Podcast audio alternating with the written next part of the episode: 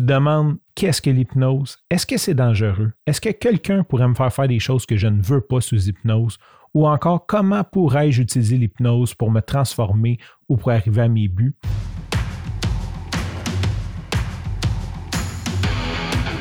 Il aime le code.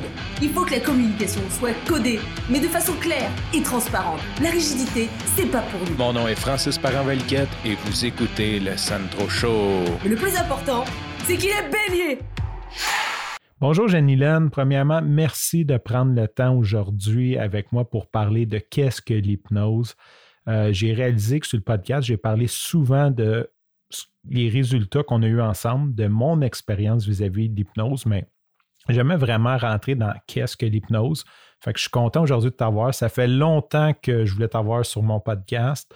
Euh, donc, je suis super content. Merci d'être là aujourd'hui, Jenny. Merci à toi, Francis, de m'avoir invité. Merci de me donner euh, l'occasion de, partager puis d'expliquer un peu plus en profondeur qu'est-ce que l'hypnose.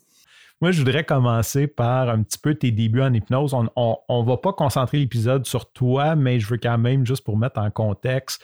Donc, toi, au lieu d'aller au Centre Bell voir Mesmer, tu payes une formation en PNL, en NLP en anglais pour ceux qui connaissent ça, qui est une, tu me corrigeras, technique de coaching, en fait.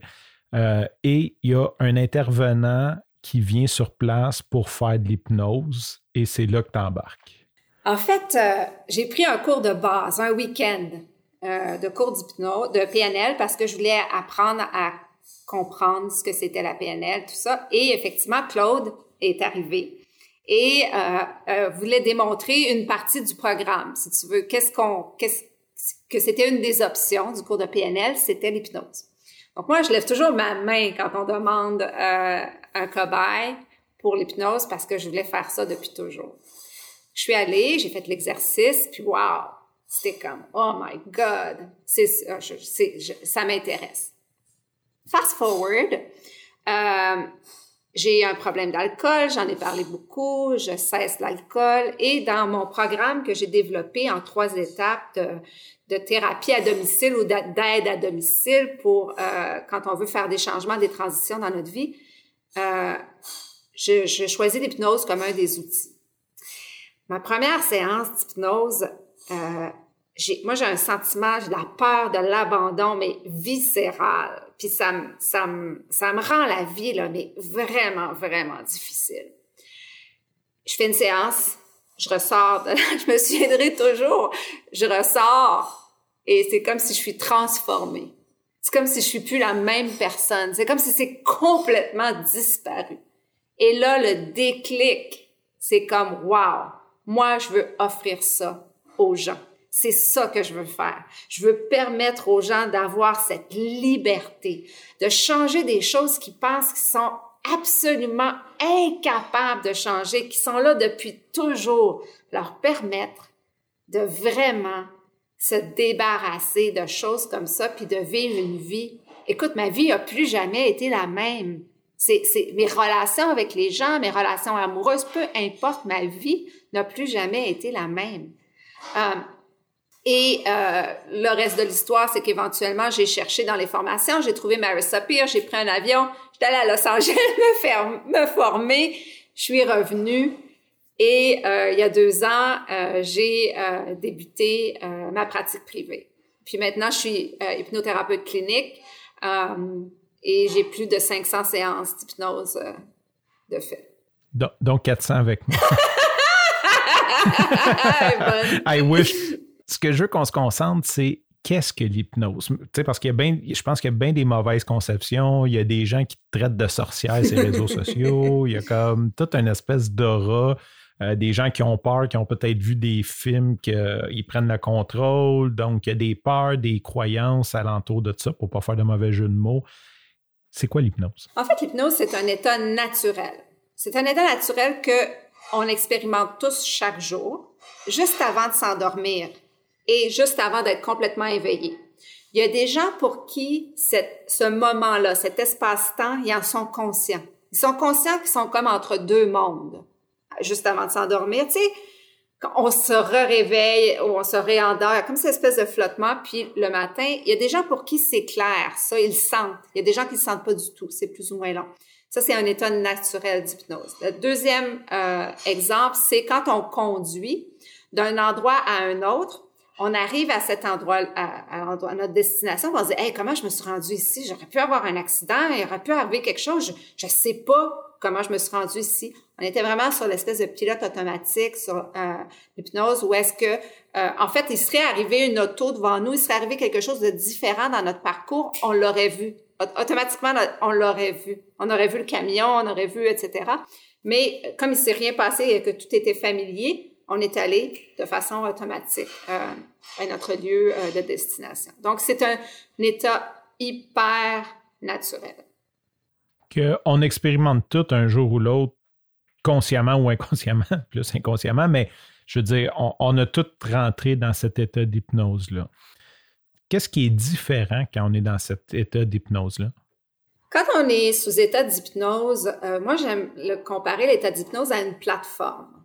C'est comme un outil, c'est comme une plateforme qu'on utilise. C'est ce qu'on fait sous cette plateforme-là, c'est les outils qu'on utilise sous cette plateforme-là qui sont des vecteurs de changement.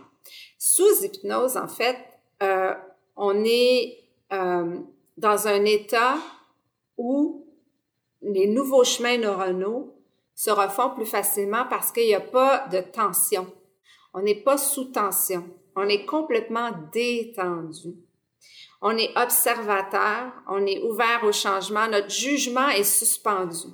Souvent, les gens, c'est vraiment drôle, sous hypnose, ils vont se rendre compte de choses qui se disent, qui sont horribles.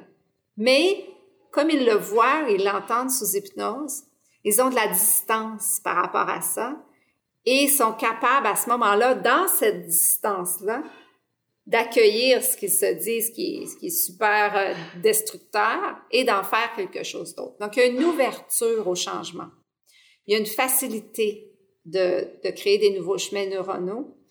Et surtout, il y a une distance saine avec, euh, des, des, des, avec des, des, choses qui nous appartiennent, qui fait qu'on est capable de les voir comme si on regardait un film. C'est un outil hyper puissant pour des changements. J'aime que tu as apporté le, le, fait que certaines personnes sont conscients qu'ils tombent en hypnose ou plus ou moins. Nous, ça fait quelques sessions qu'on fait ensemble l'autre matin, je me suis levé, j'étais dans cette espèce d'état-là et je me suis mis à réfléchir. Tu sais, comme mon cerveau m'a amené dans un endroit que j'aimais pas et je me suis comme posé la question pourquoi ça m'amène là? Euh, un peu comme on fait dans nos séances, mais je le suis auto-fait. OK, pourquoi? Puis qu'est-ce que tu ressens? Puis je me suis comme posé deux, trois questions, puis c'est venu clair. Comme c'est venu clair de où cette espèce de crainte-là en me levant. Tu sais, tu te lèves avec une espèce de crainte comme pas, pas rapport, je vais dire ça comme ça. Et euh, à force de travailler avec toi, je vais juste comme témoigner de ça. Ça m'a amené à être capable de le faire par moi-même. Euh, juste comme j'ai réalisé, je dis OK, je suis en, état d'hypnose, comme fait pose, je me suis auto-posé des questions et auto-répondu. Euh, ce qui peut avoir de l'air weird là, pour être des gens qui écoutent, mais ça m'a vraiment fait du bien. Je me suis levé vraiment comme libéré d'une pression inutile que j'avais parce que j'ai compris de où ça Ça, c'est de la musique à mes oreilles. Moi, ça, que tu viens de dire, Francis, c'est mon objectif ultime. Libérer les gens au départ, les aider de se libérer eux, parce que c'est pas moi qui libère, c'est eux qui se libèrent des blocages, parce que c'est vraiment ça ma spécialité. Tu as un blocage, tu es bloqué, tu sais que tu as fait beaucoup de travail, tu comprends un peu pourquoi tu as fait beaucoup de choses, tu as avancé, mais là, tu es encore bloqué, il y a quelque chose que tu n'arrives pas à, à, à, à dépasser. Je suis la bonne personne pour ça. Mais ce que tu viens de dire, c'est mon but c'est mon méta-but, si tu veux. Mon méta-objectif en travaillant avec les gens, c'est qu'ils deviennent autonomes parce qu'ils ont accès facilement à leur inconscient. Parce qu'on y va tellement souvent sous hypnose dans cet entrepôt qui est votre inconscient où est-ce que tout est storé que par toi-même, maintenant, tu es capable de dire, d'être à l'écoute, de dire, OK, wow, c'est bizarre. Je me lève avec, hein, puis là, tu y vas, tu te poses des questions parce que tu m'as entendu te poser les mêmes questions plusieurs fois. dans ton inconscient le fait automatiquement maintenant te poser ces questions-là et t'accèdes à tes réponses. Et ton inconscient te donne toujours ce dont tu as besoin au moment où tu en as besoin. Et moi, si tous mes clients ou 90% de mes clients étaient euh, capables de faire ce que tu viens de dire, j'aurais rencontré mon objectif, euh, qui est vraiment d'aider les gens à devenir autonomes, d'avoir des conversations avec leur inconscient saines, de trouver leurs réponses par eux-mêmes euh, facilement. Est-ce que tu as un pourcentage estimé présentement? En fait, les gens avec qui je suis toujours en contact, tu sais, des clients qui vont venir, ils vont faire l'hypnose, euh, puis je vais plus jamais en entendre parler ou on va s'écrire un petit mot. Mais les gens qui restent, avec qui je reste en contact, c'est quand même une grande partie de ma clientèle, ils, me disent pas mal ce que tu me dis. Wow! Ce qu'ils vont me dire, en fait, ça. Et l'autre chose qu'on va me dire beaucoup, c'est, hey, Jeanne Hélène, aujourd'hui, là, j'ai fait telle chose, j'ai dit telle chose. C'est là que je me rends compte à quel point j'ai vraiment changé. À quel point je ne vis plus dans l'univers dans lequel je vivais avant, dans mes vieilles croyances. Et ça, c'est ça, ça des messages comme ça, j'en reçois toutes les semaines. Mettons, là, je suis réticent. Là, je t'entends parler. Est-ce qu'il y a des dangers à l'hypnose? Est-ce qu'il y a quelque chose qu'on doit savoir? Est-ce que, justement, comme tu parlais, euh, pogner des accidents, euh, y a-t-il vraiment un danger lié à rentrer en état d'hypnose? Être en état d'hypnose quand on est euh, dans un endroit confortable, bien assis, qu'on n'opère pas aucune autre machinerie avec un professionnel qui est euh, certifié, qui, continue à, se développer, etc. C'est sécuritaire. Maintenant, comme toute chose dans la vie, il n'y a pas de danger physique. Euh, les gens ne peuvent pas rester pris en hypnose. La pire chose qui pourrait arriver, c'est qu'ils s'endormiraient, puis éventuellement ils se réveilleraient naturellement. On peut pas, il n'y a jamais personne qui est resté toute sa vie sous hypnose, là. C'est comme, c'est des, des légendes. Euh, maintenant, est-ce que, est-ce qu'il y aurait, est-ce qu'il pourrait y avoir des répercussions négatives pour quelqu'un qui serait pas bien guidé ou quelqu'un qui serait pas euh, euh, mentalement dans un état pour recevoir des séances d'hypnose? Absolument. C'est pour ça que le spécialiste avec qui vous allez travailler va évaluer votre euh, votre santé mentale, physique, va savoir est-ce que vous prenez des médicaments, est-ce qu'il devrait avoir un bon questionnement avant de connaître votre état. Euh, exemple des gens qui ont eu certains diagnostics euh, de schizophrénie, des gens qui font euh, de, l'épilepsie ou d'autres conditions environnantes on va pas les amener sous hypnose. On va préférer qu'ils travaillent avec un psychiatre ou qu'ils travaillent avec un, professionnel. Et moi, quand mes clients ont des enjeux, ont eu des diagnostics ou ont des, enjeux, je veux toujours qu'ils continuent à travailler avec le professionnel avec qui ils travaillent. S'ils ont déjà un psychologue, un psychiatre ou une autre personne avec qui ils travaillent, je veux qu'ils continuent de travailler avec cette personne-là. C'est vraiment important. Au lieu de dire est-ce qu'il y a des dangers, je dirais plutôt est-ce qu'il y a des façons de s'assurer qu'on est dans des conditions optimales, sécuritaires? C'est comme, ça, c'est comme toute modalité de soins. Et si un spécialiste euh, ou un professionnel, euh, un coach qui euh, ne vous pose pas des questions au départ, à savoir justement, est-ce que vous avez des enjeux de santé, santé mentale, est-ce que vous avez des diagnostics, est-ce que vous prenez des médicaments, et qu'on veut faire du travail avec vous plus en profondeur, ben, il faudrait se poser la question. On entend souvent parler euh, a des gens que ça clique pas, qui n'arrivent pas à aller sous hypnose. Est-ce que c'est un mythe? Est-ce que c'est vrai? Qu'est-ce qu'on fait avec les gens? Mettons, là, moi, je suis super motivé, je vais aller travailler avec toi, puis on se rend compte que j'arrive pas à tomber en état d'hypnose. C'est vraiment drôle parce que euh, je sais que tu as fait une entrevue avec José, puis euh, euh, José, elle me disait, Janine, je suis pas sous hypnose. J'ai déjà été sous hypnose, je sais ce que c'est, je suis pas sous hypnose. Parce que José, elle, elle, elle, pas en profondeur. Mais pourtant, les changements, les choses pour lesquelles on, elle, souhaitait faire le travail, elle me dit, je me souviens plus, là, pourquoi je suis venue te voir, c'est un peu comme tout le monde. je me souviens plus, c'est réglé, c'est, parti. Donc, il y a des cas comme José, puis comme euh, Emmanuel Jean-Martin, qui est sur mon podcast, avec qui j'ai eu euh, une, une entrevue. Lui, il me disait, au départ, je me sens pas vraiment sous hypnose, et pourtant, toutes les choses qui voulait euh, changer, a vraiment rencontré ses objectifs. Et il y a des gens comme toi qui vont vraiment très en profondeur. Je me souviens le premier épisode, euh, que tu avais enregistré où tu parlais justement de ta première expérience ou est-ce que tu dis c'est comme un trip de drogue dans le sens que je, je suis allée super loin? L'idée, moi je dirais qu'il y a trois facteurs qui influencent euh, qui influencent ça. La première, c'est la croyance qu'il faut vraiment aller profond pour avoir des changements. C'est pas vrai. Il y a des gens qui, qui vont, euh, juste si vous faites de la PNL puis vous fermez les yeux, euh, il y a des exercices très puissants où vous pouvez expérimenter des changements euh, sans même aller sous hypnose. Donc, euh, c'est pas une condition d'être en très profondeur ou d'être plus léger.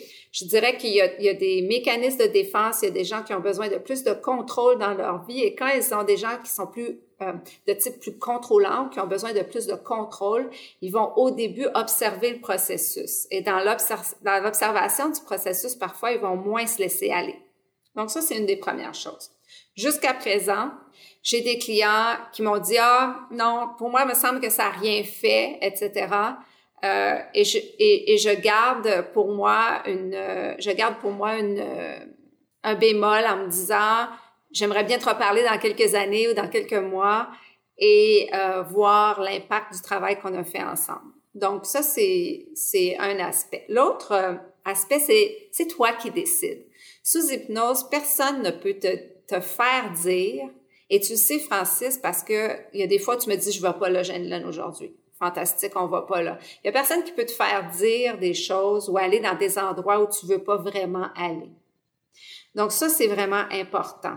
Et si tu veux pas aller sous hypnose, il y a personne qui va pouvoir t'amener sous hypnose. Quand on parle des mesmères et tout ça, ils ont toute une série de critères Premièrement, l'extraversion, la le volontarisme. Il demande aux gens qui est volontaire. Puis après, euh, il regarde les yeux, les pupilles, il y a plein de choses, tout ça. Euh, de critères euh, qu'on qu'on voit pas, mais eux sont très habiles à savoir qui va être des sujets qui vont être plus faciles, qui sont plus volontaires. Donc l'idée, c'est il y a personne qui peut vous amener sous hypnose si vous voulez pas. L'hypnose, c'est prouvé scientifiquement que c'est une plateforme qui amène des changements qui est un outil puissant. On fait maintenant des opérations à, à, à, à cœur ouvert sous hypnose. Euh, c'est un outil vraiment puissant, mais c'est si vous le voulez pas, il y a personne sur la planète qui va vous y amener. Puis moi, quand quelqu'un me dit ah ouais mais j'ai peur de ça, j'ai pas envie, etc. Je lui, je lui dis va faire tes devoirs. Moi, je veux travailler avec des gens qui ont le goût le faire et qui sont ouverts à le faire, on peut avoir des craintes, mais on va y aller ensemble, on va jouer, on va faire un souvenir heureux, on va t'exprimer, on va, on va, tu vas pouvoir explorer l'outil. Donc ça, c'est la deuxième condition, je te dirais, c'est de vraiment vouloir. Euh, et puis la troisième condition, euh, c'est d'accepter, en fait, de laisser, de lâcher prise. Accepter de se laisser guider par son inconscient. Euh, accepter des réponses qui peuvent nous surprendre, que notre inconscient va nous donner et se dire, ah, tiens, je suis curieuse par rapport à cette réponse-là, à, à cet endroit-là, à cette image-là, à cette métaphore-là. Euh, Qu'est-ce que je peux faire pour comprendre le message? Est-ce que je peux en tirer quelque chose? C'est vraiment les conditions de succès. Et j'en ajouterai une autre dont on parle rarement. Le mot hypnose lui-même, si on dit aux gens, dans les expériences qu'ils ont faites, si on dit aux gens, on vous amène en méditation pour un changement X et on vous amène en hypnose pour un changement X, sous hypnose, les résultats vont être meilleurs parce qu'il y a l'effet comme placebo du mot hypnose, qui est un effet amplificateur de résultats. Parce que, parce que les deux se ressemblent. Exact. Maintenant, je leur revenais te parler que tu as fait la formation euh, PNL de base. Tu as plusieurs euh, arcs. Toi, tu combines, dans le fond, c'est l'hypno-coaching. Donc, tu combines du coaching à l'hypnose. Qu'est-ce que ça fait quand on met ces deux ingrédients-là ensemble? C'est le coaching à la puissance 1000. En fait, tous les outils que j'utilise sont les suivants. Euh, j'ai suivi des cours de, euh, thérapie comportementale cognitive euh, spécialisés en anxiété. Donc, euh, euh, ça, c'est des outils que j'ajoute. Je suis aussi licenciée, j'ai une licence RTT de thérapeute RTT, donc Rapid Transformational Therapy, la méthode de Marissa Peer. Marissa, ce qu'elle a fait, c'est qu'elle a mis ensemble des outils de différentes écoles d'approche thérapeutique qu'elle a mis ensemble pour former un outil qui fonctionne dans une séquence logique qui fonctionne vraiment. Euh, j'ai toutes mes techniques de coach parce que je suis coach certifié ICF, International Coaching Federation, depuis huit ans. Euh, je suis aussi, j'utilise des outils de toute ma carrière en ressources humaines jusqu'au niveau exécutif. Donc, j'ai beaucoup d'outils que j'ai développés, que j'ai appris. ma propre transformation personnelle, où est-ce que j'ai développé une approche en trois étapes euh, que j'utilise aussi. Et euh, évidemment, ma formation de hypnothérapeute et maintenant hypnothérapeute clinique. Donc, j'ai amalgamé ces outils-là. Et euh, j'ai fait une approche de transition où est-ce qu'on travaille en plure d'oignon, où est-ce qu'on travaille en poupée russe. Donc, vraiment, on enlève les, les, les plures une après l'autre, ce que notre inconscient nous donne. On va chercher des croyances racines quand on enlève cette racine-là, ça a souvent des répercussions dans plusieurs domaines de notre vie. Exemple, la croyance je suis pas assez, ça se peut que ça se répercute dans notre profession, dans notre vie sentimentale, euh, dans nos finances. Puis là, quand on travaille cette, cette croyance-là, on voit que les finances puis euh, les relations amoureuses, ça va super bien, mais qu'au travail, ça accroche encore. Ben là, on va aller on va aller euh, travailler plus en profondeur cette croyance-là au niveau du travail. Donc, on travaille vraiment en plure d'oignon avec ce que l'inconscient nous donne, avec tous les outils qui sont à ma disposition. Est-ce qu'il y a une question que je n'ai pas posée ou un point que tu aimerais apporter, un ou des points que tu aimerais apporter pour nos auditeurs? C'est un formidable outil qui est très flexible. C'est-à-dire que parfois, les gens viennent me voir, ils n'ont pas moi, je peux dire, leur vie va bien. Ils sont à 7 sur 10 dans leur vie, ça va bien. Mais il y a un petit bug à quelque part. Il y a quelque chose à quelque part qui est pas ce qu'ils veulent. Et avec l'hypnose, on peut vraiment se propulser.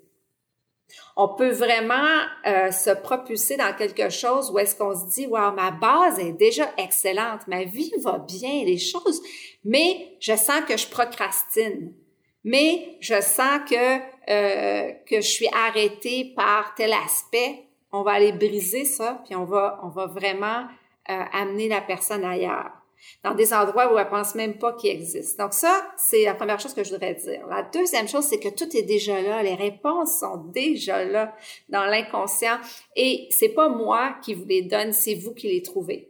C'est vous qui allez voir euh, des fois, tu sais, je vais guider la personne à essayer de comprendre l'interprétation de, de, de, de, la croyance qu'elle va voir. Mais l'idée, c'est que tout est déjà là. Puis vous vous promenez dans l'entrepôt, puis vous allez chercher les outils dont vous avez besoin, qui est votre inconscient. La troisième chose et dernière que je veux dire, c'est qu'on change de trois façons. Et ces trois façons-là vont se manifester dans le travail qu'on fait ensemble. Des fois, on change de façon spontanée, qui a été ma peur de l'abandon, c'est parti comme ça, c'est jamais revenu. Et c'était un cadeau exceptionnel. D'autres fois, on va changer de, de manière rétroactive, c'est-à-dire, j'ai quelqu'un qui se rongeait les ongles, on a réglé, on a parlé, on, on, est allé sous hypnose. Un jour, trois mois plus tard, elle s'est rendue compte qu'elle avait des ongles qui étaient longs et beaux, mais elle sait pas trop quand c'est arrivé qu'elle a arrêté de se ronger les ongles. Elle sait pas si c'est le mardi, le mercredi ou il y a trois, il y a un mois, mais tout ce qu'elle se rend compte, c'est qu'elle se ronge plus les ongles puis qu'elle a des beaux ongles. Ça, c'est rétroactif. Et l'autre méthode dont on change, c'est euh, euh, c'est continuel. Puis ça, dans la méthode continuelle, des fois, on, on va, on recule un peu. Des fois, on avance. Des fois, on avance trois, quatre jours. Des fois, on recule une journée. Mais la tendance est toujours vers la hausse. Mais des fois, on peut expérimenter des setbacks. Et c'est là où j'interviens. Quand la personne me dit, hey, là, j'ai un setback, c'est là qu'on va recadrer, remettre la personne finalement dans l'expérience de ce setback-là parce que dans ce, dans ce recul, si on veut, ou dans cette expérience de retourner dans l'ancien chemin neuronal, il y a, un apprentissage à faire. On défait jamais un chemin, un chemin neuronal, mais on en crée un nouveau, puis on rend le nouveau familier. Et c'est là qu'on vit dans ce nouveau familier qui devient confortable, qui devient l'endroit où on est le mieux. Donc, dans les changements graduels, il y a quelque chose à apprendre du changement lui-même. Alors, c'est vraiment les trois façons dont on change. Puis c'est important de s'en souvenir parce que d'induire de la tension à vouloir des résultats, ça nous, euh, ça nous empêche finalement de profiter du processus lui-même euh, de transformation et de transition. Juste wow! Si les gens veulent en connaître plus sur toi, Janilène, sur tes services, ils veulent faire affaire avec toi, en fait, c'est le mot de la fin. Word of wisdom. Je, laisse, je te laisse. Euh, je te laisse en fait, ma spécialité, là où je suis vraiment le plus utile sur cette planète, c'est les gens qui ont déjà fait du travail, qui ont déjà, ils comprennent leurs enjeux, euh, mais ils savent qu'il y a quelque chose qui les échappe parce qu'ils sont pas capables d'effectuer le virage, le changement, en dépit des cours de leadership, des séances de ceci, de cela, etc. Ils ont avancé, il y a un niveau de conscience qui est là, mais il y a quelque chose à quelque part qui les bloque. Je suis vraiment une ressource exceptionnelle pour ce genre de situation-là. L'autre chose que je voudrais dire, c'est je travaille pas à la séance et je travaille pas à l'heure. Je travaille dans l'accompagnement plus à forfait, dans un esprit plus boutique. Donc, je prends pas des millions de clients. Euh, c'est important pour moi d'offrir de la qualité et d'avoir moi-même une qualité de vie. Donc, ça, c'est, ça fait partie de mon approche. Et la dernière chose que je, je dirais, c'est euh, on n'est pas obligé de continuer à vivre comme on a vécu jusqu'à présent. On n'est pas obligé d'avoir la boule dans l'estomac. On n'est pas obligé de subir, d'être victime ou de sentir qu'on n'a pas d'emprise ou de, j'aime pas utiliser le mot contrôle, mais qu'on n'a pas de choix dans la vie. On n'est vraiment pas obligé de vivre comme on a vécu jusqu'à présent. C'est absolument possible qu'on ait 50, 60, 70 ans, 40 ans, 20 ans, 35 ans, de changer la direction simplement en changeant nos croyances. Et c'est mon message final. D'ailleurs, tu as un podcast, parce que les gens qui nous écoutent présentement, on est en audio. Tu as un podcast audio à toutes les semaines qui s'appelle C'est juste une croyance en français. It's just a belief en anglais. Bravo euh, en passant de, de podcaster dans les deux langues, ce qu'il y a peu de gens qui font. Fait que euh, félicitations pour ça. Puis je vais mettre les liens hypnocoach.ca pour te joindre, j'imagine. Exact. Hypnocoach.ca, JT à hypnocoach.ca. Vous pouvez aussi aller directement sur mon site. Vous pouvez écouter évidemment mon podcast. Euh, évidemment, le programme au cœur de ma saison, dont on n'a pas beaucoup parlé dans, ce, dans, cette entrevue, mais effectivement, au cœur de ma saison, Queen Bee avec euh, José Shraoui. Euh, Est-ce que je suis ailleurs? Euh, non, je pense que c'est bon. Merci beaucoup pour ton temps, Janilène. Merci pour tout le bien que tu apportes sur cette planète. Parce que comme tu dis, quand tu aides une personne, comme ça contamine, je ne veux pas dire contaminer, mais ça l'aide. Ça a un impact sur les gens autour. Exactement, définitivement. Fait que je sais que tu fais de très grandes choses. Merci pour tout, Jenny Merci à toi, Francis, de l'invitation.